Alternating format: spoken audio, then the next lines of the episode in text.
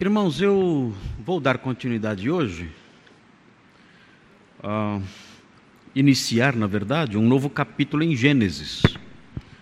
Já na semana passada nós voltamos para o estudo do livro e vamos dar sequência hoje inaugurando um novo capítulo. Gênesis 31, de 1 a 16 é o texto que vamos ler agora.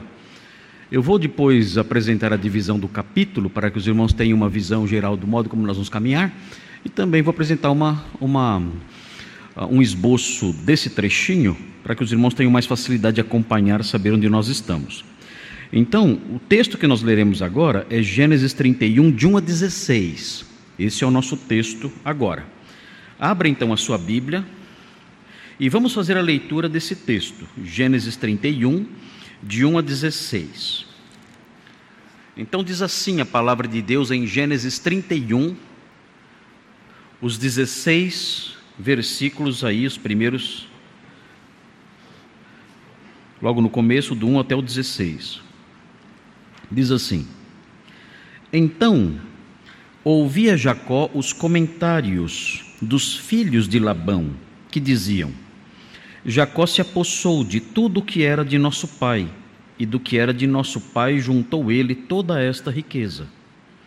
Jacó, por sua vez, reparou que o rosto de Labão não lhe era favorável, como anteriormente. E disse o Senhor a Jacó: Torna a terra de teus pais e a tua parentela, e eu serei contigo. Então Jacó mandou vir Raquel e Lia ao campo para junto de seu rebanho, e lhes disse: Vejo que o rosto de vosso pai não me é favorável como anteriormente, porém o Deus de meu pai tem estado comigo Vós mesmas sabeis que com todo empenho tenho servido a vosso pai.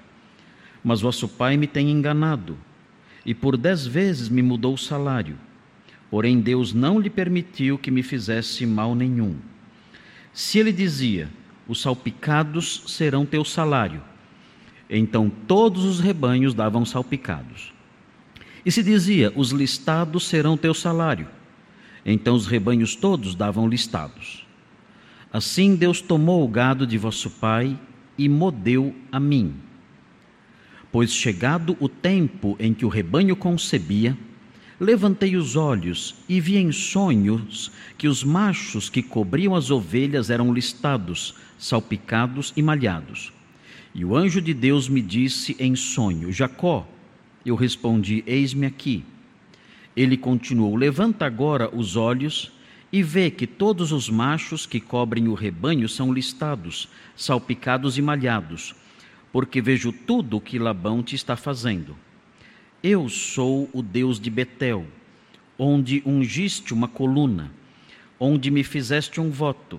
Levanta-te agora, sai desta terra e volta para a terra de tua parentela. Então responderam Raquel e Lia e lhe disseram: Há ainda para nós parte ou herança na casa de nosso pai? Não nos considera ele como estrangeiras, pois nos vendeu e consumiu tudo o que nos era devido.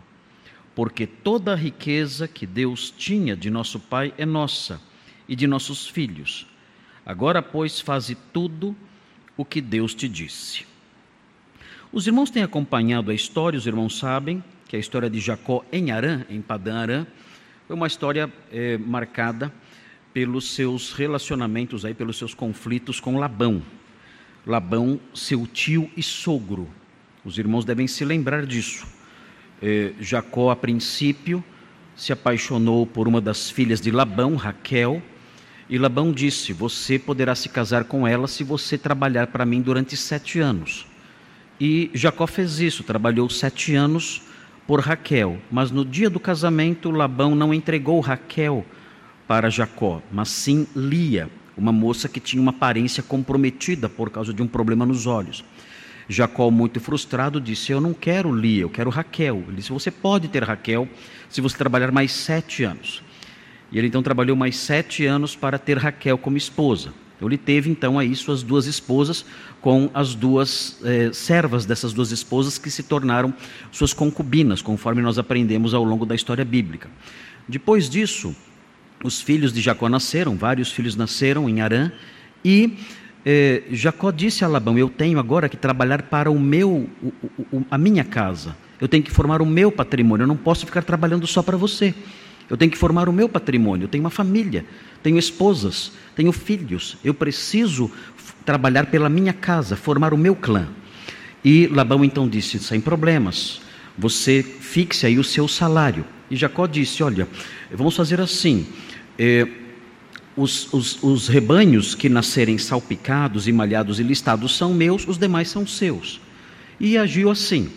E nós aprendemos é, na, no estudo do capítulo 30 que Jacó usou de alguns artifícios, movido por superstição, tentando praticar a reprodução seletiva dos, dos rebanhos, e deu certo, porque Deus abençoou. E começaram a nascer somente ovelhas salpicadas e malhadas e listadas. Com isso, Jacó se enriqueceu e Labão foi ficando pobre. E então termina o capítulo dizendo isso: que, que Jacó ficou muito rico, Labão foi ficando pobre, e aí o capítulo 30 termina assim. Quando nós começamos o capítulo 31, nós começamos vendo o resultado disso no coração das pessoas. O que a prosperidade, a riqueza de Jacó gerou no coração dos seus cunhados, dos filhos de Labão, o que isso gerou no coração do próprio Labão nós aprendemos isso. E vemos ao longo da leitura que, em face do que aconteceu, a animosidade gerada no coração desses homens, Jacó decidiu fugir secretamente. Ele elaborou um plano com suas esposas. Nós vemos aqui, vimos aqui até o versículo 16 contando essa história. Ele chamou suas esposas para um lugar à parte, junto do rebanho, ali isolados, e ele disse: Olha, é, Deus disse para eu ir embora e elas entenderam o que ele queria dizer. Elas entenderam que ele queria fugir em segredo. E então surge uma pergunta na nossa cabeça. Pelo menos quando eu tive os primeiros contatos com esse texto, uma pergunta que surgiu naturalmente foi a seguinte: mas por que Jacó tinha que fugir em segredo? Qual a razão disso? Ele não era escravo. Se ele fosse um escravo, realmente ele teria que fugir secretamente. Mas ele não era um escravo, era um homem livre. Poderia pegar sua família, seus bens e ir embora. Mas por que ele não faz isso? Quando nós vamos estudando e lendo uh, todo o capítulo, nós descobrimos por que Jacó percebeu que ele tinha que fugir em segredo. Jacó percebeu que ele tinha que fugir secretamente, porque ele notou que Labão jamais deixaria ele ir embora, levando as filhas, os netos e os bens ele percebeu que Labão só deixaria ele ir embora sozinho. Você é livre, pode ir embora. Mas as moças, os, as crianças e os rebanhos, estes ficam aqui. E vocês vão dizer, mas isso seria absurdo. Mas é exatamente isso que Labão faria, porque na cabeça de Labão, conforme nós aprendemos quando lemos o restante do texto, na cabeça de Labão, tudo aquilo, as, as esposas, filhas dele, os netos e os rebanhos, tudo aquilo pertencia a ele, não era de Jacó. Se os irmãos olharem, é simples, isso é muito claro. Se os irmãos olharem os versículos 42 e 43, os irmãos descobrem isso com facilidade. Vejam a mentalidade desse homem. Jacó, a princípio, fala no versículo 42, e Jacó percebe o que Labão faria, caso ele não fugisse. Vejam o que Jacó diz: Se não for o Deus de meu pai, o Deus de Abraão, e o temor de Isaac, eu estou lendo o versículo 42, por certo, ou seja, com certeza, me despedirias agora de mãos vazias. Vejam a percepção de Jacó aqui. Eu tenho certeza que se Deus não tivesse interferido nesse nosso embate aqui, nessa nossa discussão, se não tivesse acontecido isso, se Deus não tivesse agido, eu estaria indo embora agora sem nada. Isso depois de ter trabalhado para você 20 anos, sete por cada esposa e seis pelos rebanhos. Eu iria embora sem nada, absolutamente nada. Ia voltar sozinho e pobre para a terra dos meus pais. Ele prossegue: Deus me atendeu ao sofrimento e ao trabalho das minhas mãos, e te repreendeu ontem à noite. Foi o que Deus tinha feito. Deus falou com Labão para Labão não fazer nenhum mal para Jacó. Agora vejam a resposta de Labão. É, na minha opinião, o versículo mais revoltante da Bíblia. Eu fico revoltado quando eu leio isso aqui. Se eu estivesse lá, eu falaria, não, Labão, você está de brincadeira. Você não está falando sério. Vejam que Labão responde. Ele fala assim: Então respondeu Labão a Jacó: As filhas são minhas filhas, e aí tudo bem. Os filhos são meus filhos. O quê? Os filhos são meus filhos. Os rebanhos são meus rebanhos. E tudo que vês é meu. Esse homem tem que apanhar.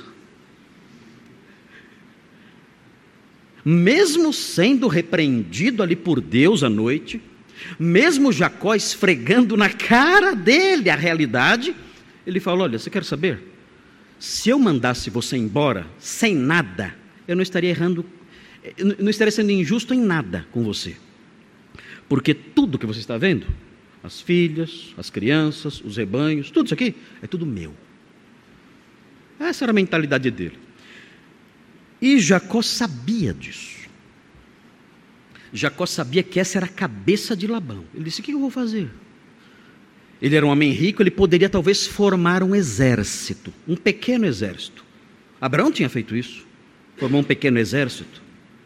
Talvez Jacó pudesse fazer isso, formar um pequeno exército, ou formar um grupo armado esse grupo vai trabalhar na, na minha proteção, na proteção eh, da minha família, dos meus bens, e eu vou fugir sob a proteção desse grupo armado. Eu tenho muito dinheiro, sou rico. Eu sou mais rico que Labão. Mas qual seria a dificuldade disso? Notem, Jacó era um estrangeiro. Ele não era de Arã. E Labão era um grande líder arameu. Labão era respeitado como um líder arameu. Jacó teria dificuldades de formar um grupo armado. Labão não. Vejam, vejam como Labão formou um grupo armado com facilidade no versículo 22. Vejam, versículo 22. No terceiro dia, versículo 22. No terceiro dia, Labão foi avisado de que Jacó ia fugindo. Olha o que ele faz então. Tomando, pois, consigo a seus irmãos, saiu-lhe no encalço por sete dias de jornada e o alcançou na montanha de Gileade. Ele formou com facilidade um grupo armado. Aqui, quando o texto fala irmão, são parentes dele. Ele chamou seus parentes, eram muitos, ele era um líder naquela terra, ele tinha muitos parentes ali. Ele rapidinho formou um pequeno exército e foi atrás de Jacó, como se Jacó fosse um bandido. E Jacó ali, então, ficou à mercê daquele homem, e nós aprendemos na sequência aqui que o final foi feliz porque Deus interferiu. Bem, o capítulo 31, irmãos, o capítulo 31 pode ser dividido em quatro partes, nós podemos dividi-lo em quatro partes. Notem, a primeira parte é essa que estamos estudando, versículos 1 a 16, a primeira parte. Essa primeira parte nós vamos chamar de a decisão de Jacó e suas esposas de fugir. É o nome dessa primeira parte, versículos 1 a 16. A decisão de Jacó e suas esposas de fugir. Tinham que fugir, porque Labão não deixaria Jacó ir embora com seus bens e sua família. A segunda parte, que nós não vamos estudar hoje, mas para que os irmãos conheçam a estrutura do capítulo, a segunda parte, nos versículos 17 a 21, é uma cena menor, é um trechinho menor, dos versículos 17 a 21. Esses versículos mostram a fuga e alguns ardis que foram usados durante a fuga. E nós vamos aprender isso aí nas próximas semanas. Essa segunda cena é a fuga em si, eles fogem de fato. Eh, Jacó, suas esposas e tudo ali que eles têm, eles fogem. E então nós temos a descrição disso nos versículos 17 a 21. É a segunda cena do capítulo 31 de Gênesis. A terceira cena é uma cena mais tensa. O que acontece na terceira cena é a abordagem dos fugitivos. Labão os alcança. E aí, quem não conhece a história fica com medo. Hã? Meu Deus, o que vai acontecer agora? Está lá Jacó, um homem pacífico, não é um homem de guerra, e ele está ali com sua, suas esposas e seus filhos, crianças ainda ali, certamente. Uh, talvez o, o, mais velho tivesse, não sei, dez anos, talvez, não sei. Crianças ali. E os rebanhos todos, ele ali à mercê daquele pequeno exército, daquele pequeno grupo armado. E há então a abordagem deles. Os fugitivos são abordados ali e cria-se então esse momento terrível de tensão, de medo. O que vai acontecer agora? Isso está nos versículos 22 até o 44, é isso? É até o 44. Versículos 22 a 44 é a cena maior, é a terceira cena do capítulo e é a cena maior. E vamos estudar isso, o que aconteceu quando os fugitivos foram alcançados. Então, é uma novela que nós temos aqui, né? Estamos assistindo uma série uma série da Redenção Flix aqui, né? Então, aqui nós temos a sequência, a quarta cena, o quarto episódio dessa história. É o momento então que há essa abordagem dos fugitivos e veremos o que vai acontecer. E por último, o último capítulo que nós temos é um final feliz, nos versículos 45 até os 55, é interessante, nós temos uma aliança entre as partes. Labão e Jacó fazem uma aliança de paz.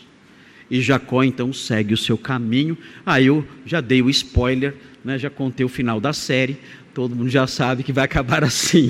Né, mas enfim, esse é o fim do capítulo 31, com essa cena final em que há uma aliança entre as partes e as relações de Jacó com Labão terminam aqui Labão não aparece mais na história, a não ser no capítulo 32, quando há uma breve referência a ele. Vamos então ver a primeira cena, versículos 1 a 16, a decisão de Jacó e suas esposas de fugir. Essa cena, essa cena é a primeira cena do capítulo 31. Os irmãos vão caminhar sobre ela comigo. Nós vamos andar juntos sobre essa cena, observando algumas etapas que compõem essa cena. É muita etapa, né? Muita divisão. Estão confusos? Vocês não estão confusos? Não? Estão entendendo tudo que eu estou dizendo? E as divisões que estou fazendo? Sim? Ok. Então vamos pegar esta cena, é a, é a cena número 1 do capítulo 31, nós vamos olhar para essa cena, são 16 versículos, e nós vamos dividir essa, essa cena, essa primeira cena que vai dos versículos 1 a 16. Essa cena, essa primeira cena tem um nome, que eu já mencionei: a decisão de Jacó e suas esposas de fugir. Essa cena, narrada nesses 16 versículos aqui iniciais, esta cena é dividida em três partes. A primeira parte, as, a, as motivações de Jacó. Por que ele quer fugir? As motivações de Jacó. Jacó quer fugir. Por quê? Por que ele quer fugir? Não é gostoso morar com sogro? Não? Se o, tio, se o sogro for tio, é bom? É ruim? O fato é que demorou muito para dar problema. Demorou muito para dar problema. 20 anos demorou. E surgem motivações aqui que são motivações naturais, e, e há motivações também sobrenaturais aqui. E nós veremos isso nos versículos 1 a 3. Os versículos 1 a 3 mostram isso, as motivações de Jacó para fugir. Nós veremos isso hoje. Depois, a segunda parte desta cena mostra as justificativas de Jacó. Ele vai explicar para as, para as, para as esposas. É até ruim, estranho falar isso, né? As esposas. Isso é chato falar assim. Mas naquela época, é bom lembrar, naquela época a ética do casamento, na revelação progressiva, não tinha sido plenamente revelada. Temos que lembrar disso. Não é que Jacó estava certo em ter quatro mulheres, isso está errado, sempre esteve. Mas naquela época isso não era claro na mente dos homens de Deus, porque a ética do casamento foi se revelando aos poucos, ainda que embriões da, do casamento ideal já existissem desde o Éden. Deus fez Adão e só Eva, só uma mulher. Foi só Eva, não foram Evas. Uma mulher só ele fez. Então, a ética do casamento já existia de modo pleno, de, de modo completo, mas de modo embrionário, não havia clareza nisso. Então, os homens do passado não entendiam que o ideal seria uma esposa só. E Deus usou isso na sua misericórdia para formar uma família para Jacó. Mas isso sabemos no andar, no, no, desenrolar da revelação bíblica ao longo dos séculos, nós aprendemos que isso não deve acontecer. O homem deve ter uma esposa só. Não pode ter duas ou três, uh, nada disso. Muito bem, nós temos então as justificativas de Jacó, que vão dos versículos 4 a 13, ele explica para as esposas o que está acontecendo. Ele chama as esposas ali, e as esposas, lembrem-se, até agora, elas são inimigas. Lia e Raquel não se dão bem. Lia quer Jacó só para ela, e Raquel quer Jacó só para ela e vivem disputando o tempo todo e querendo engravidar, achando que tendo filhos vão conquistar o coração do marido. Grande bobagem, né? grande bobagem. Mas elas creem nisso. E elas ali, desesperadas para engravidar e competindo uma com a outra para conseguir ficar com o marido só para só elas. Aqui, no entanto, elas aparecem juntas e amiguinhas. Elas não brigam aqui. Elas não brigam. E Jacó então expõe para elas os seus motivos. Ele explica por que ele quer fugir. E elas ouvem. E ele, e ele faz uma narrativa detalhada de coisas que ele diz no versículo, que, que, que, é dito no versículo 3, coisas que são ditas no versículo 3, Jacó explica com detalhes para suas esposas no, na, na segunda parte dessa primeira cena. E por fim, a terceira e última divisão da primeira cena, é a aprovação obtida por Jacó. As duas esposas, pela primeira vez na história, elas concordam. Elas dizem: Olha, quer fugir? Tamo junto. Foi aí que surgiu essa expressão pela primeira vez. Tamo junto. É nós, elas falaram. E concordaram, concordaram com Jacó e fugiram. Então nós vemos isso nessa primeira cena aqui. Essa primeira cena tem essas três divisões e nós vamos olhar para essas três divisões. É claro, é claro que eu não vou conseguir falar das três divisões hoje. Não vou conseguir. Já são 20 para 7 e eu só dividi o texto e o capítulo em algumas partes aí. Né? Então agora eu vou começar a pregar. Ai, pastor, não brinca. Não, estou brincando, não vou começar a pregar agora. Mas eu tinha que dar esse, essa visão da estrutura do texto para os irmãos, para que os irmãos se situassem dentro da história e pudessem compreender melhor. Agora, então, os irmãos estão de posse de um panorama, um cenário. E agora vamos andar dentro desse cenário que os irmãos agora têm em mente. É como aquele, aquele, aquele cenário que é colocado sobre os flanelógrafos Ainda existe flanelógrafo? Alguém sabe aqui o que é um flanelógrafo? Não? Só eu sei o que é? Só eu e o pastor Thomas? Uns velhos, né? Não sei, eu nem sei explicar o que é um flanelógrafo. Né? Ah, mas era um quadro é, feito de flanelas em que as figuras eram colocadas e grudadas ali para contar histórias bíblicas. Mas os flanelógrafos mais modernos, a pessoa colocava um pano com o cenário no fundo. Então era muito mais legal. Isso depois de muitos anos de avanço, né? Aí inventaram o cenário de fundo e colocavam um pano no fundo ali e as figuras eram colocadas naquele pano. Então, é, foi isso que eu fiz agora nesse nosso flanelógrafo é, falado. Eu, eu coloquei o pano de fundo, a cena, para que os irmãos possam agora ver os, os, personagens se movimentando sobre esta cena que eu acabei de mostrar para vocês. Muito bem, vamos então caminhar aí na primeira parte dessa cena 1, as motivações de Jacó. Se os irmãos olharem, as motivações de Jacó estão descritas nos três primeiros versículos. Muito curtinho, muito fácil de perceber. Vejam, vocês mesmos poderão detectar essas motivações numa breve leitura, numa leitura superficial. As motivações que aparecem aqui são três. Essas motivações que aparecem aqui, elas vão crescendo em grau de impacto, em grau de importância, em grau de seriedade. Nós percebemos a primeira, a segunda e a terceira num nível crescente. A primeira é séria, a segunda é mais séria ainda, a terceira é muito séria. Então nós percebemos isso aqui. Vamos então olhar essas motivações. Vejam então o que diz o versículo 1. No versículo 1, nós encontramos a primeira motivação de Jacó para fugir de Padã Arã e voltar para a terra de seus pais.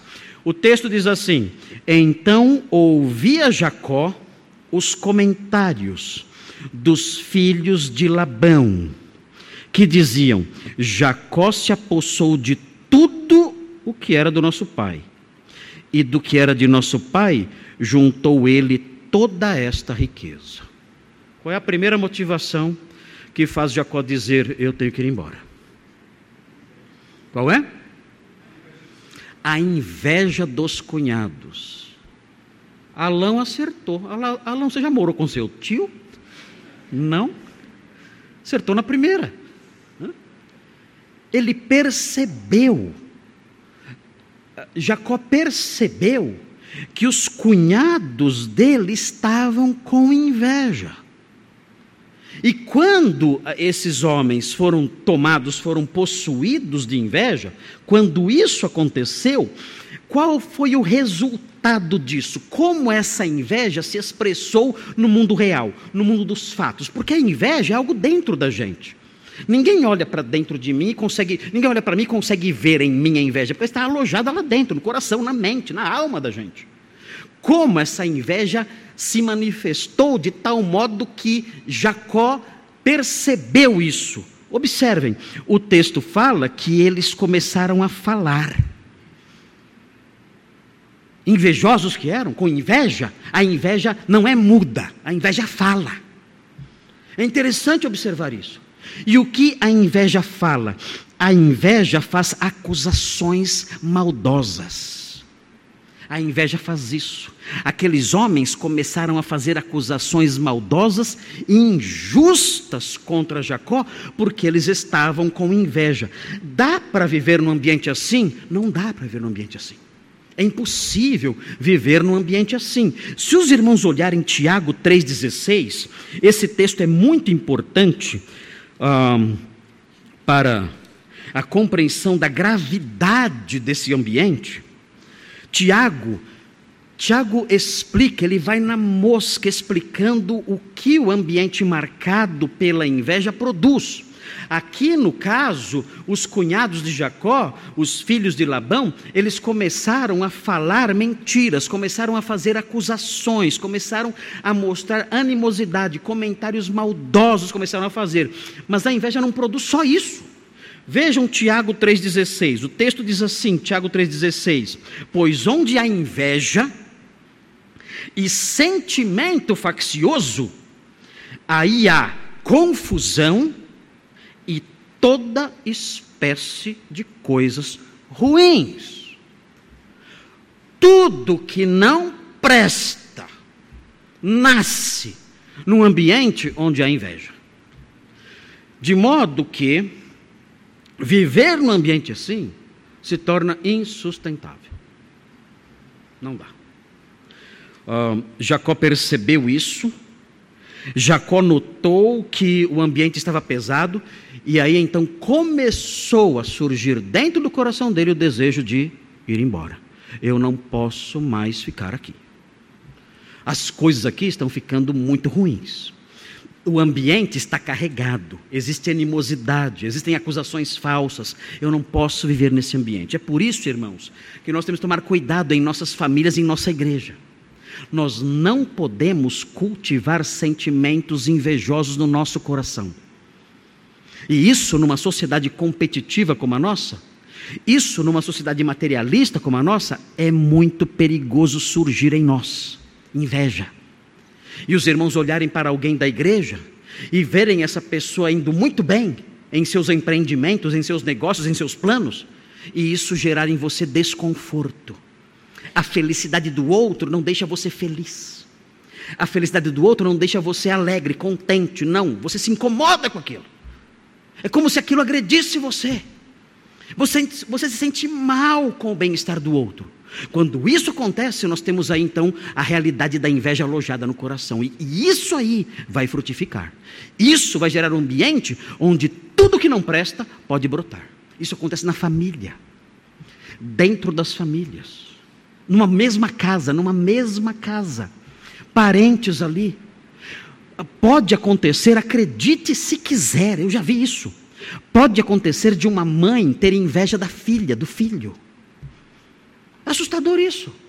Um irmão ter inveja de outro irmão. Meu Deus! Tudo que nós queremos para os nossos entes queridos mais próximos, especialmente a família imediata, é a felicidade deles. Mas há pessoas que deixam a inveja entrar no coração. E quando vem, quando vem o seu parente próximo, há pessoas por quem eles deveriam trabalhar para que fossem mais e mais felizes. O sucesso, porém, daquele parente o incomoda. Ele fica irritado, seu semblante muda, as suas palavras se tornam palavras amargas. Ele não se conforma em ver a felicidade do outro. Isso é inveja. E onde há inveja, surgem todo tipo, surge todo tipo de coisas ruins. Nós não podemos deixar que isso aconteça na nossa igreja. Não podemos. Nós temos que estar muito atentos para isso. Existe no Novo Testamento todo um conjunto de ensinos relacionados à inveja, que eu vou falar para vocês daqui a pouquinho. Daqui a pouquinho eu vou falar. E é importante que estejamos atentos a isso. Porque a inveja pode nos prejudicar, pode nos destruir, pode acabar com a nossa igreja, com a nossa família, com o nosso trabalho, com os nossos relacionamentos, pode trazer prejuízos horríveis sobre nós. E há como se livrar da inveja. A Bíblia mostra o perigo da inveja e mostra como se livrar dela. Daqui a pouquinho eu vou falar para vocês. Vejam a sequência, observem a sequência. Existe agora uma segunda motivação. Uma segunda motivação para Jacó ir embora. E essa segunda motivação é maior do que a primeira. Vejam aí, observem o versículo 2. Jacó, por sua vez, reparou que o rosto de Labão não lhe era favorável como anteriormente. Qual foi a segunda motivação aqui? Enquanto os cunhados estavam com raiva, dava até para levar numa boa. Cunhado com raiva é, parece que até uma condição normal. Né? Parece que a gente não tem que estranhar tanto assim. Né? É cunhado, ninguém leva a sério. Né? Agora, aqui, aqui já não é mais o cunhado. Não são mais os cunhados aqui. Aqui é o próprio Labão. Labão é o chefe do clã. Era com Labão que Jacó lidava diretamente. Era com Labão que os acordos eram feitos. Labão se aproximava de vez em quando, quando via que estavam nascendo muitas ovelhas malhadas, dizia assim: Olha, não, agora só os salpicados são seus. Labão, você está mudando meu salário. Não, agora só os salpicados são seus. Deus tinha misericórdia de Jacó e começava a nascer só ovelha salpicada. Aí Labão chamava de novo Jacó e falava: Olha, e agora só os listados são seus, que listado não nasce nunca. Então agora só os listados são seus. Deus olhava, abençoava, só nascia zebra das ovelhas. E Labão não entendia isso. Ah, meu Deus, eu vou mudando o salário e, e, e, e é, um tiro, é sempre um tiro no pé. E esse homem enriquecendo sem parar. Então já havia já essa preocupação, esse tratamento injusto. Agora Agora, no final de seis anos, as coisas pioram. O tratamento tinha sido injusto desde o começo. Foram seis anos de trabalho pelo rebanho. Desde o começo, o relacionamento era tenso e desconfiado, marcado por insegurança, incerteza e, uh, e até desonestidade. Mas agora está piorando. Agora, Labão, que sempre era simpático, Labão sempre foi simpático, essa era a jogada dele. Ele sempre, ele sempre se aproximava de Jacó com palavras que agradavam Jacó. Dizia, ele dizia assim para Jacó: O Senhor tem me abençoado por sua causa. Diga qual é o salário que você quer, fica comigo. Labão era um doce de sogro. Agora aqui, isso muda. Aqui, a máscara cai. Antes Labão olhava para Jacó e. Oi! Hã? Oi, genrinho! Agora já não era mais assim.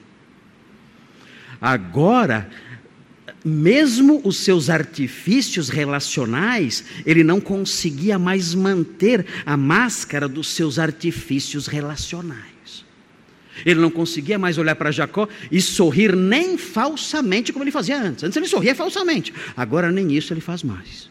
E então Jacó percebe que a situação realmente está muito grave. E essa é a segunda motivação dele. Ele percebe que tem que ir embora, porque não dá mais para se relacionar com o sogro tornou impossível. Quando o sogro fingia que gostava dele, dava até para levar. Agora o sogro não finge mais. O rosto do sogro mostra que ele tem raiva de Jacó. E Jacó então diz: Eu tenho que ir embora, não posso mais ficar aqui. E é, e é curioso, é, não há o que Jacó fazer. Não há o que ele fazer. E qual é o crime dele? Ele está prosperando. É, é a pessoa que é vítima de inveja, ela fica numa situação terrível. O que eu faço? Eu vou começar a, a, a trabalhar para ficar pobre. Eu vou começar a agir de tal modo que eu fique pobre para você ser feliz. Eu vou fazer isso. O que, que eu faço? Se o meu bem-estar te incomoda, o que, que eu faço? Eu, eu, sou eu que tenho que, que acabar com a sua inveja? Sou eu que tenho que trabalhar para que a sua inveja desapareça? Quem tem que trabalhar para a sua inveja desaparecer? É você, não eu. Eu não posso me esforçar para ir mal, para você olhar e falar, ufa, ai que bom que ele está indo mal. Eu não posso fazer isso. Eu tenho uma família, eu tenho um futuro, eu tenho projetos, eu tenho alvos, eu tenho que trabalhar para ir bem. Eu não posso trabalhar pelo meu mal para que você seja feliz. Então a pessoa que é alvo de inveja não tem o que fazer. E Jacó está nessa situação, não tem o que fazer. E a única saída então dele é ir embora. Nós temos então aqui essas duas motivações: a inveja dos irmãos, de, do, dos, dos, irmãos de Lia e de, e de Raquel, uh, e a animosidade do próprio Labão. E aqui é importante, eu quero apontar aqui para vocês, é, muito brevemente, uma reflexão sobre esse problema que incomodou tanto Jacó, que é a questão da inveja. E eu vou falar rapidinho sobre isso e mostrar para vocês como lidar com isso, e depois nós voltamos para a terceira e última motivação e encerramos. Mas vejam, é importante que os irmãos saibam que na Bíblia a inveja é extremamente perigosa. Vejam Provérbios 14, 30, bem rapidinho, vamos fazer uma pequena viagenzinha. É uma pequena digressão, como eu chamo, uma digressão rápida. Você sai rapidinho e volta depois. Então vamos deixar a terceira motivação agora na prateleira por alguns minutos. Vamos pegar a terceira, a terceira motivação que está no versículo 3, vamos colocar numa prateleira, esperando um pouquinho lá em stand-by, e vamos olhar rapidinho o que a Bíblia fala sobre a inveja, bem depressa, para que nós sejamos exortados e admoestados em relação a esse perigo, a esse sentimento perigoso que é a inveja. Veja o que diz Provérbios 14, 30. Vejam, Provérbios 14, 30. Diz assim, Provérbios 14, 30. Fala assim: o ânimo sereno é, é a vida do corpo. Aqui está falando de saúde física. Aqui está falando de saúde física. Se você tem o coração tranquilo, hã? Sem problemas, sem perturbações, isso faz o quê? isso traz saúde para o seu corpo. É verdade isso, não é? Se você está tranquilo, você olha, você olha para o seu carro, não tem nenhum problema de mecânica, né, pastor Thomas? Sem problema nenhum na mecânica. Você olha para a sua casa, tudo em ordem, bonitinho.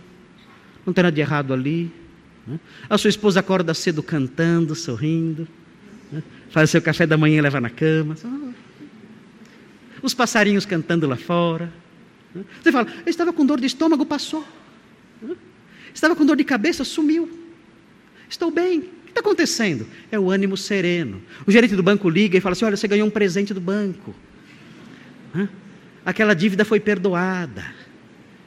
Que tudo acabou. Né? Ligam da vara judicial: Olha, aquele processo você ganhou. Né? Venha pegar o seu dinheiro, está aqui.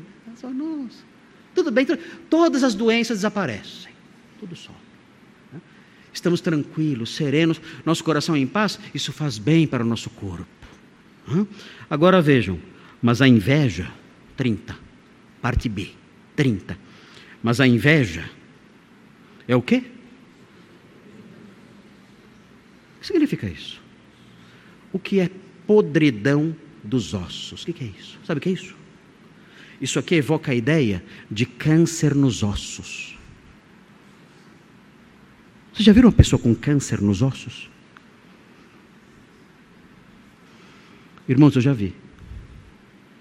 Câncer nos ossos é, é simplesmente, irmãos, é, é indescritível. É indescritível. Quem já viu sabe. É como se a pessoa tivesse toda a sua estrutura interna apodrecendo. Ela, ela, ela, ela vai, ela vai se, se esfarelando é horrível. Ela não, ela não pode esbarrar em lugar nenhum que ela quebra. Ela quebra tudo. Ou seja, a inveja destrói você fisicamente. É um câncer que destrói a sua saúde. Ai, pastor, eu estava com inveja. Saia disso. Como? Já vou explicar. Se você tem problemas com inveja, meu Deus, além de ser pecado, isso destrói a sua vida e a sua saúde. O livro de Provérbios nos alerta: abandone a inveja, porque isso pode acabar com a sua saúde. Veja também outro fator interessante: nós já vemos isso no próprio texto de Gênesis, mas Atos 17,5 dá outro exemplo do que, do que a inveja faz. Nós aprendemos em Atos 17,5, vamos correr que o nosso tempo é apertado. Atos 17,5, nós aprendemos que a inveja, via de regra, isso é terrível, é muito perigoso. A inveja, via de regra, redunda em violência. Ela está dentro da gente, ninguém vê. Mas ela, quando vem para fora, muitas vezes ela redunda em violência. No texto que estamos estudando em Gênesis, nós percebemos uma violência mais verbal mas ela pode gerar uma violência em, outros, em outras esferas. Vejam Atos 17,5, fala assim: os judeus, porém, movidos de inveja, com inveja dos apóstolos, com inveja de Paulo e Silas, trazendo consigo alguns homens maus dentre a malandragem, olha o que eles fizeram. Eles chamaram os manos. Hã? E chegaram para os manos e falaram: tem, um, tem, um, tem dois apóstolos aí, vamos pegar esses caras. O que, que os manos falaram? Demorou. Hã? Ah. Mas o que fez esses homens procurarem os manos? A inveja. Nós temos que dar fim desses homens, nós temos que acabar com eles. Eles estavam assim com esse sentimento de ódio, querendo matar aqueles homens, porque tinham inveja. Deus diz: ajuntando a turba, alvoroçaram a cidade e, assaltando a casa de, de Jason, procuravam trazê-los para o meio do povo. É, é, é, irmãos, isso aqui, o que existe aqui é uma agitação, é um quebra-quebra. E isso foi motivado pela inveja. É um levante popular motiv violento, motivado pela inveja. A inveja toma esses contornos, violência. Vejam outro texto interessante, é interessante observar isso. É Tito 3,3. Note a marca, notem a marca do homem incrédulo. É muito sério isso, a inveja não é algo com que possamos brincar.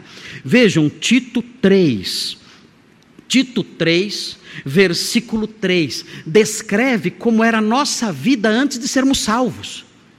Como era a nossa vida antes de sermos salvos, quando éramos perdidos, quando éramos servos de Satanás, quando vivíamos longe do Senhor, como era a nossa vida? O texto aqui explica, versículo 3: Pois nós também outrora éramos nécios, nécio é louco, nós éramos loucos, nós éramos insensatos, é o significado de nécios, desobedientes, desgarrados, escravos de toda sorte de paixões e prazeres, vivendo em malícia e inveja.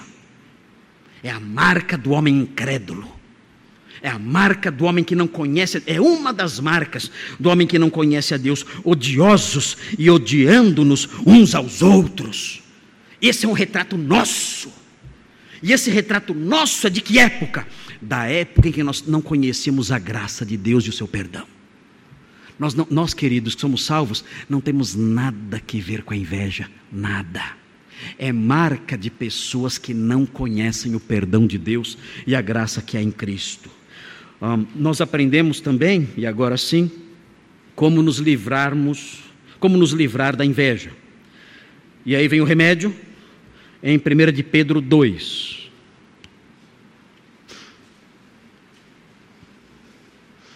Primeira de Pedro 2. Aqui vem o remédio. Você fala, mas esse remédio é, é um remédio que eu não estou acostumado. Vai ter que tomar esse remédio.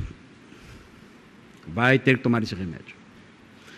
É um remédio, é em gotas, né? É em gotas. E o tratamento é contínuo. Você vai tomar isso aqui por resto da vida. Para se livrar da inveja e se precaver para que a inveja não surja mais. Eu tomo um remédio há anos e já os médicos já falaram, você vai morrer tomando esse remédio.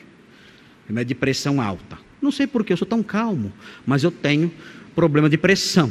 Então, eu tomo remédio toda noite para dormir. Diovan 320 10. Custa caro, mas eu tenho que comprar, senão eu morro. Então, eu, eu tomo lá o meu Diovan toda noite. Eu falei para o Leandro, o cardiologista aqui da igreja, falei, Leandro, quando eu vou parar de tomar isso aqui? É caro isso aqui. Eu falei assim, desculpe, mas né, pelos séculos dos séculos. Então, só não falei amém, porque não dava para falar amém, ele falou pelos séculos dos séculos. Mas até a ressurreição dos mortos, eu vou ter que usar esse remédio, não tem jeito. Isso aqui, esse remédio aqui também é por toda a vida. Você vai começar a tomar esse remédio e não vai parar mais. E com isso você vai se livrar da inveja e não vai ser invejoso nunca mais. Veja o que diz. Diz assim, 1 de Pedro 1, desculpe, 1 de Pedro 2, 1 e 2. Despojando-vos, portanto, de toda maldade e dolo, dolo engano, de hipocrisias são falsidades, né? E invejas. A inveja geralmente é hipócrita mesmo. Né? Você olha para você e fala, oi amado. Por dentro quer vê-lo morto. Então vem junto. Hipocrisias e invejas. Ah, de hipocrisias e invejas e de toda sorte de maledicência. Porque a inveja vem com isso aí também. Como eu me livro disso? O texto vai dizer: você tem que tomar leite. O quê? É leite. Veja, dois. Aí vem o remédio. Desejai ardentemente, como crianças recém-nascidas, o genuíno leite espiritual, para que por ele vos seja dado crescimento para a salvação ou no campo da salvação. Sabe o que é leite espiritual aqui? É a sã doutrina. Para você se livrar da inveja, você tem que viver uma vida de crescimento no conhecimento da verdade. É assim que você se livra da inveja. Ah, fazer terapia, vai gastar tudo que você tem em terapia, não vai resolver nada. Vai ficar com inveja do terapeuta. Vai piorar a situação. Não resolve. O que você precisa é se alimentar com a sã doutrina. Você vai ali à igreja, você ouve a palavra de Deus, você se alimenta da sã doutrina, é o genuíno leite espiritual, é o leite puro de Cristo, que nos dá crescimento no campo da salvação. E nós vamos crescendo, tomando aquele leite gostoso, e vamos, e vamos nos robustecendo e nos livrando dessas doenças, das, das doenças dos nossos ossos, das doenças da nossa alma, do nosso coração, e vamos tomando aquele leite e vamos crescendo. E em casa, em casa nós lemos a palavra de Deus, estamos bebendo e bebendo e bebendo e oramos ao nosso Deus e temos comunhão com os irmãos e temos comunhão com a Sua palavra e o buscamos e vamos, vamos lendo livros sobre doutrinas bíblicas, doutrinas sagradas e vamos aprendendo mais e mais, crescendo no conhecimento da verdade. Tudo isso é o genuíno leite espiritual. E isso vai destruindo as nossas doenças. Uma delas, a inveja. E eu vou então é, tomando esse remédio continuamente, continuamente, continuamente ao longo da vida. E então chega o ponto em que eu descubro: a inveja não se instala mais em mim. Não acontece. Eu, eu não consigo ter inveja de ninguém. O que aconteceu comigo? Eu não consigo ter inveja de ninguém. Essas coisas, hipocrisias, invejas, maledicências, enganos, essas coisas sumiram da minha vida. O que aconteceu? O que aconteceu? Você tomou o remédio chamado genuíno leite espiritual. E esse remédio mudou você por dentro. Não há segredos. Não há fórmulas mágicas. Não há sete dias de corrente de oração para quebrar inveja. Isso não existe. Isso é coisa de macumbeiro. O que existe, o que existe é o ensino da palavra, lento, colocando ali, colocando aquilo na nossa, na nossa mamadeira, e ali a gente tomando aquele leitinho todos os dias, crescendo no conhecimento da verdade, da sã doutrina, e isso vai nos livrando de todas as doenças que podem destruir a nossa alma, a nossa vida, a nossa família, o nosso futuro, tudo. Esse é o segredo que não é segredo. Esse é o remédio. Muito bem. Vamos voltar para a prateleira e pegar o terceiro, a terceira motivação? Vamos? Querem ir ou não? Querem que eu pare agora? Posso continuar? Tá bom. Vocês que pediram. Então vamos. Que horas são? Sete e oito? Dá para terminar então, pelo menos as motivações, né? Então vamos mais um pouquinho. Vamos voltar então agora para o texto de Gênesis 31. Voltem, vamos voltar. Deixamos lá as considerações sobre a inveja, uma pequena digressão, aprendemos, muito bom, muito rico, gostoso de aprender. Agora voltamos para o nosso capítulo 31 e vamos ver a terceira motivação, que é a maior de todas.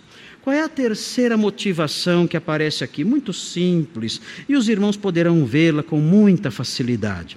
Vejam aí o que diz o versículo 3 e disse o Senhor a Jacó: Torna a terra de teus pais e a tua parentela, e eu serei contigo. Qual é a terceira motivação agora? Essa aqui não dá, né? Essa motivação não tem como resistir. Qual é a terceira motivação? A terceira motivação é o comando de Deus. Ele fala: vai embora. Oh, não tem nem que pensar duas vezes. Vai embora. Essas palavrinhas do versículo 3 que o Senhor disse a Jacó, Jacó vai reproduzi-las com mais detalhes na segunda cena, que nós vamos ver aí na sequência é, a partir do versículo 17. A partir do versículo 17, ou desculpe, a partir do versículo 4, não 17, do 4, nós vamos, nós vamos ver Jacó explicando melhor essas palavras, dando mais detalhes sobre essas palavras. Mas aqui nós temos um resuminho. O Senhor dizendo a Jacó: torna a terra de teus pais e a tua parentela. Ele dá uma ordem, mas não é somente uma ordem, essa motivação é uma motivação dupla. Ele dá uma ordem e veja, ele faz uma promessa. Ele diz: E eu serei contigo. Ah, é uma grande motivação. O que significa eu serei contigo? O que significa isso? Eu vou te, eu vou te proteger. Eu estarei com você. Eu vou te ajudar. Então o que nós temos aqui é uma ordem e uma promessa. Agora notem, observem com atenção. Quando o texto diz torna a terra de teus pais e a tua parentela. Nós vemos aqui uma espécie de chamado para que ele vá para Canaã, e isso nos faz lembrar de Abraão. Abraão recebeu uma ordem semelhante, né? Sai da tua terra, da tua parentela e vai para a terra que te mostrarei. Então, o que nós temos aqui sutilmente é uma indicação de que Jacó é o sucessor de Abraão na história dos patriarcas.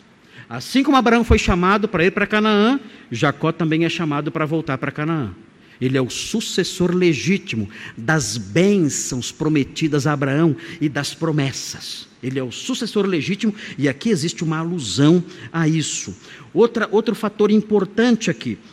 Os irmãos veem aqui um contraste interessante. O texto diz assim: torna a terra de teus pais. Aqui existe um contraste com Labão, porque Labão era pai também. Aliás, você vê, isso não é por acaso. Você vê nesse trecho várias alusões ao fato de Labão ser pai. Você vê isso no versículo 1, que fala: Jacó se apossou de tudo que era do nosso pai, chama Labão de pai. Depois você vê o versículo 5. 5. E lhes disse: Vejo que o rosto do vosso pai é Labão, é pai. Vejam 6. Vós mesmos sabeis que com todo empenho tenho serviço a vós, tenho servido a vosso pai. É Labão sendo pai de novo. Olhem o 7. Mas vosso pai, de novo Labão como pai. Isso não é por acaso. Vejam o 9. O 9 diz: Assim Deus tomou o gado de vosso pai. De novo chamando Labão de pai. Vejam o versículo é, 14. Versículo 14. Então respondeu Raquel, responderam Raquel e Lia e lhes disseram: Ainda para nós parte ou herança na casa do nosso pai. De novo, Labão sendo chamado de pai. Vejam 16. Porque toda a riqueza que Deus, ti, que Deus tirou de nosso pai é nossa. De novo, chama Labão de pai. Então, o contraste aqui agora entre os patriarcas e Labão. Deus está dizendo: olha, Labão é pai de, uma, de um clã de arameus. Ele não é seu pai. Você, você vai voltar para a terra dos patriarcas. Eles são seus pais. Labão é pai, mas ele é pai de um clã de arameus. Não tem nada a ver com você. Você tem outros pais. Você tem os patriarcas: Abraão, Isaac, Jacó. Estes são seus pais. E esses seus pais é que vão te deixar herança, é que deixam para você herança. A sua herança é com eles, não com Labão. Labão não é seu pai.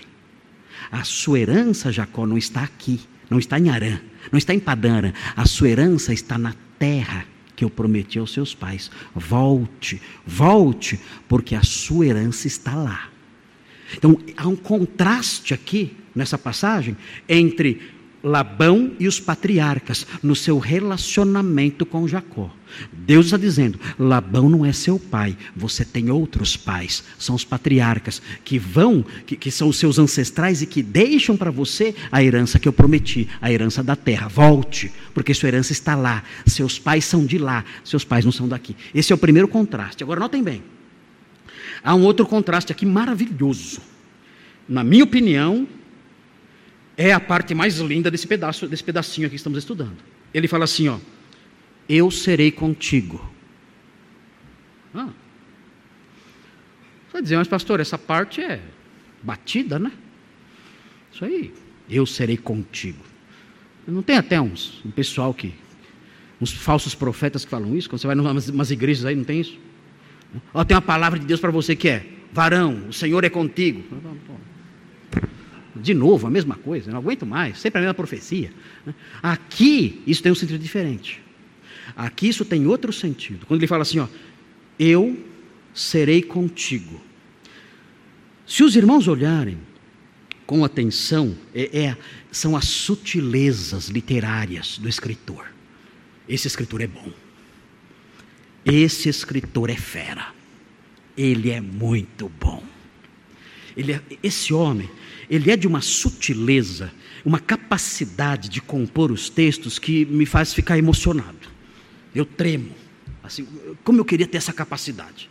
Se os irmãos olharem virando a página da Bíblia, os irmãos verão, notem, Notem, no, no capítulo 28, prestem atenção nisso. No capítulo 28, versículo 15. Vejam, versículo 15. Começa assim: é, é, é, é, é Jacó em Betel. Ele tem um sonho e vê uma escada. E Deus fala com ele. E Deus renova as promessas dos patriarcas falando com ele. E Deus diz assim no versículo 15: Eis que eu estou contigo. Ele fala aqui. São as mesmas palavras praticamente do capítulo 31. Ele fala em Betel: Eis que eu estou contigo. E quando chegamos no capítulo 31, versículo 3, ele diz: Eu serei contigo. Ah, grande coisa, pastor. Grande coisa? Vocês não estão percebendo? É muito simples. O que nós vemos aqui é Labão, notem bem, Labão, 20 anos atrás, e Deus, 20 anos atrás. Labão, 20 anos atrás, sorria para Jacó. 20 anos depois, Labão, de cara feia com Jacó. 20 anos atrás, Deus disse: Eu estou contigo. 20 anos depois, Deus disse o quê? Eu não mudo, Jacó. Eu não mudo. 20 anos se passaram. Labão mudou? Mudou. Ah, eu não. Eu não mudo. Eu estive com você 20 anos atrás. Eu continuo com você e vou continuar. Eu não mudo. E nós temos aqui, não é uma lição moral. O que nós temos aqui é uma lição teológica, notem bem. O que nós temos aqui, notem bem na, na, frase que eu vou dizer agora, na expressão que eu vou falar agora. Nós temos aqui uma evidência da imutabilidade do amor pactual de Deus. O que é o amor pactual de Deus? É o amor que ele direciona as pessoas com quem ele faz uma aliança. É o amor pactual de Deus. Prestem atenção nisso. Prestem atenção nessa realidade. Deus, há pessoas com quem Deus fez uma aliança. Essas pessoas com quem Deus, uma aliança, Deus fez uma aliança, Ele nutre para com elas um amor pactual. E esse amor pactual, haja o que houver, esse amor pactual não muda. Jacó, 20 anos atrás, entrou numa aliança com Deus em Betel. O amor pactual de Deus, 20 anos depois, não muda. Continua sempre, ano após ano, década após década. O seu amor pactual não muda. Vejo, há um texto maravilhoso, irmãos, esse texto me faz chorar. Veja Isaías 49, 15. É Deus falando sobre seu amor pactual em relação aos, a, a, a Israel. Isso aqui, queridos, isso aqui é de chorar. Vejam Isaías 49, 15. Isso aqui é de chorar. Não dá. Não dá, é demais. É o amor pactual de Deus começa com uma pergunta. Uma pergunta que nós chamamos até, achamos até um pouquinho absurda, mas que sabemos que ela tem cabimento sim. Vejam, Isaías 49, 15. Vejam o que diz o texto, Isaías 49, 15. A pergunta: Acaso é Deus falando com Israel, personificando Jerusalém? Ele conversa com Israel, personificando a cidade de Jerusalém. Ele tinha uma relação pactual com Israel, ainda tem uma relação pactual. Logo, o seu amor para com Israel é um amor pactual, é um amor que não muda. E veja então o que ele diz aqui: acaso pode uma mulher esquecer-se do filho que ainda mama? Que vocês acham? Pode ou não pode? Há várias mães aqui que têm filhos que ainda mamam. O que você acha, mamãe? Pode? É difícil? Pode. Já viram? Nunca viram? Não. Realmente é muito difícil. Mas será que o amor de uma mãe pelo seu bebezinho que mama pode mudar? Ela pode deixar de amá-lo e esquecê-lo? É muito forte essa figura. É muito forte essa hipótese. É assustador até, eu não consigo imaginar isso. E continua: de sorte que não se compadeça do filho do seu ventre, não tenha cuidado dele, não o proteja, não cuide dele. Pode acontecer isso, uma mãe, a mãe de um bebezinho, deixar de amá-lo e não amamentá-lo mais, não cuidar mais dele, não protegê-lo mais, isso pode acontecer. É terrível, eu nunca vi, eu não sei, talvez tenha visto, não lembro agora. Mas na experiência humana, com seus dramas tão terríveis, seus abismos tão assustadores, seus pântanos mal cheirosos, pode acontecer isso talvez. Difícil, é verdade, mas pode ser. Mas vejam, 15 no final. Mas ainda que esta viesse a se esquecer dele, eu todavia, eu não me esquecerei de ti. O que é isso? O que é isso? É o Deus mau que o mundo fala que nós pregamos? É esse? É esse aqui? Esse é o Deus perverso e cruel que o mundo fala que nós pregamos? É esse aqui?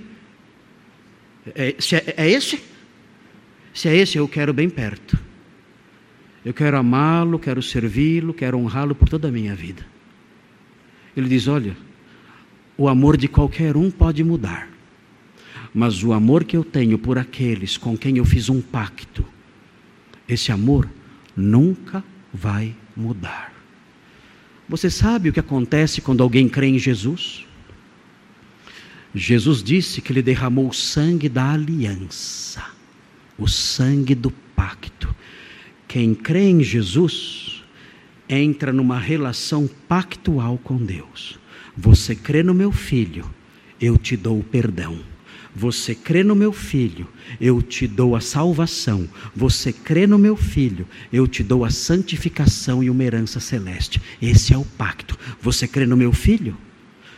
eu te darei essas coisas. Agora, notem bem: ao, ao crer no meu filho, você entra numa relação pactual comigo. Isso significa que meu amor por você nunca vai mudar. Nunca. O apóstolo Paulo deixa isso muito claro em Romanos 8. Veja o que diz Romanos 8. É muito lindo isso, é lindo demais o amor pactual de Deus. Estamos caminhando para o final. Romanos 8 diz assim, no versículo 35, diz assim: é, uma, é, é outra pergunta, é uma pergunta importante aqui, uh, que os irmãos podem responder com facilidade: Quem nos separará do amor de Cristo? Quem? Ninguém. Nada, nada pode nos separar do amor de Cristo. Versículo 28, versículo 38 diz: "Porque estou bem certo de que nem a morte, nem a vida, nem os anjos, nem os principados, nem as coisas do presente, nem do porvir, nem os poderes, nem altura, nem profundidade, nem qualquer outra criatura poderá separar-nos do amor de Deus que está em Cristo Jesus, nosso Senhor. O meu amor por você nunca vai mudar, nunca. Se você entrou numa relação pactual comigo, eu vou amar você para sempre. Ah, essa é a lição teológica do versículo 3. Eu estou contigo. Eu fiz um pacto com você em Betel. Eu prometi estar com você lá atrás. 20 anos se passaram. Eu continuo, porque meu amor pactual não muda. Você tem um pacto com Deus por meio da fé em Jesus? Tem? Você tem? Se você tem o amor de Deus por você, nunca vai mudar. Nada poderá separar você do amor de Cristo. Nada. Se você não tem uma relação pactual com Deus por meio da fé em Jesus, querido, não conte, não conte com a salvação, com as promessas, com o perdão de Deus. Não conte com isso. É necessário que hoje você diga ao Senhor Jesus assim: Senhor, eu aprendi sobre o seu amor pactual. E eu aprendi que é possível entrar numa relação pactual com, com o Senhor por meio da fé em Jesus que derramou o sangue da aliança no Calvário. E eu quero pedir, Senhor, eu quero entrar para essa aliança, eu quero crer no Senhor. Salva-me, perdoa-me. Eu quero participar dessa aliança, aliança do Calvário, aliança do teu sangue, aliança da cruz. Eu quero entrar para essa aliança pela fé em Jesus. O Senhor ouvirá e Ele estenderá sua aliança para você, e o seu amor por você nunca nunca mais mudará. Louvamos-te, ó Deus, pelo seu amor pactual que não muda. Obrigado por sua graça, por tudo que aprendemos nesta noite. Aceita o nosso louvor que parte de lábios que confessam o seu nome. E ajuda-nos, ó Deus, a seguir em frente, confiando que seu amor por nós não muda, porque um dia cremos no Senhor Jesus Cristo por sua graça. Obrigado por este hino e por tudo que aprendemos nesta noite, em nome de Jesus. Amém.